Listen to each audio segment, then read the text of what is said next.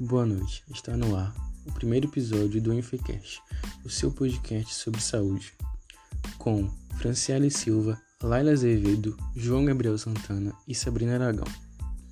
Nesta grande noite de estreia, abordaremos, respectivamente, os seguintes temas: lixo biológico, como descartar e os riscos do mau descarte, abandono infantil e saúde do idoso, envelhecimento ativo e saudável.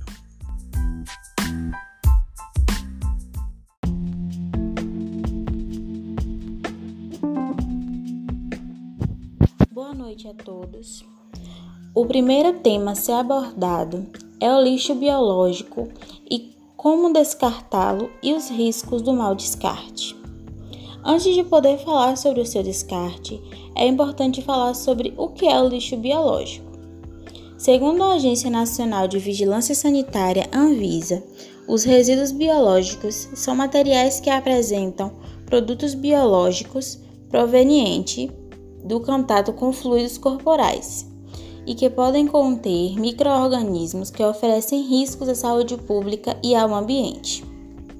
São exemplos de resíduos biológicos luvas descartáveis, gases, seringas, agulhas, tubos de coletores e transferência.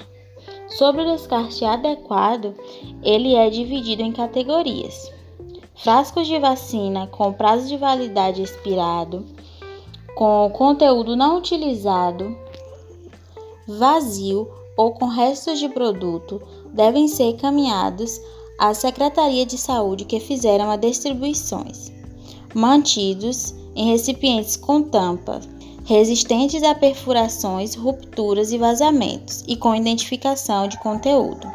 O mesmo vale para agulhas e seringas, lâminas de bisturi, frascos e ampolas de medicamento devem ser descartados em coletores específicos de pérfuro cortante de cor amarela. Algodão, gases, luvas, esparadrapos e ataduras devem ser descartados em lixeiras revertidas com sacos brancos. Quando mal descartado, a presença desse tipo de material no ambiente pode causar contaminação de corpos d'água, lençóis freáticos, solo e a fauna além de propagar epidemias e enfermidades.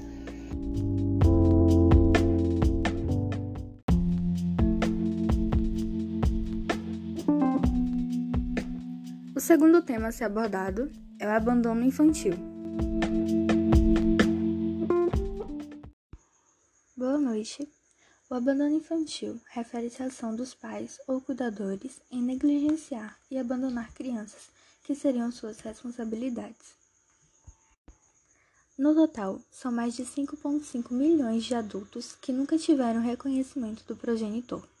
O dado alarmante é ressaltado quando, segundo o Instituto Brasileiro de Geografia e Estatística, o IBGE, em 2020, cerca de 12 milhões de mães chefiavam lares sozinhas, sem o apoio dos pais. Ainda em 2020, Segundo o levantamento da Central Nacional de Informações do Registro Civil, o CRC, 80.904 das crianças registradas nos cartórios brasileiros deste ano têm apenas o nome das mães nas certidões de nascimento. Isso de um total de 1.280.514 nascidos.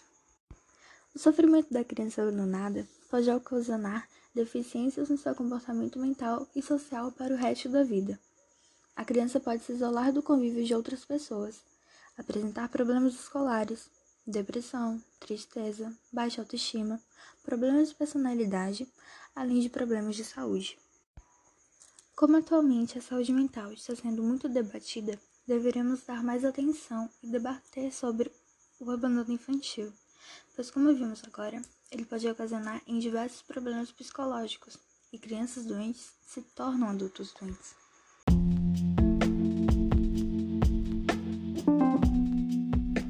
Nosso terceiro e último tema da noite é saúde do idoso, envelhecimento ativo e saudável. O perfil epidemiológico da população idosa é caracterizado pela tripla carga de doenças com forte predomínio das condições crônicas, prevalência de elevada mortalidade e morbidade por condições agudas decorrentes de causas externas e agudizações de condições crônicas. A maioria dos idosos é portadores de doenças ou disfunções orgânicas, mas cabe destacar que este quadro não significa necessariamente limitações de suas atividades, restrições da participação social ou do desempenho do seu papel social. Envelhecimento é algo complexo. Biologicamente, é considerado um processo que ocorre durante toda a vida. Existem vários conceitos de envelhecimento, variando de acordo com a visão social, econômica e principalmente com a dependência e qualidade de vida do idoso. O envelhecimento natural, como a progressiva incapacidade de manutenção do equilíbrio homeostático em condições de sobrecarga funcional. O envelhecimento ativo e saudável é o processo de otimizar as oportunidades de saúde, participação e segurança, a fim de melhorar a qualidade de vida à medida que as pessoas envelheçam. Entendemos também que a saúde refere-se ao bem-estar do indivíduo, físico, mental ou social. Uma pessoa que envelhece de maneira saudável é aquela que continua trabalhando, mesmo que tenha se aposentado de sua profissão. Portanto, para adotar a noção de envelhecimento ativo e saudável, é importante que as pessoas também adotem é, estilos de vida que melhorem a saúde, que inclui alimentação saudável, e exercício adequado, que vá sempre ao médico. Mas para isso, alguns fatores são importantes, né? Uma parte desses fatores está fora do nosso controle direto, como determinantes econômicos, ou seja, renda, emprego, proteção social, qualidade do sistema público de saúde, qualidade e desenvolvimento físico do ambiente que estamos vivendo.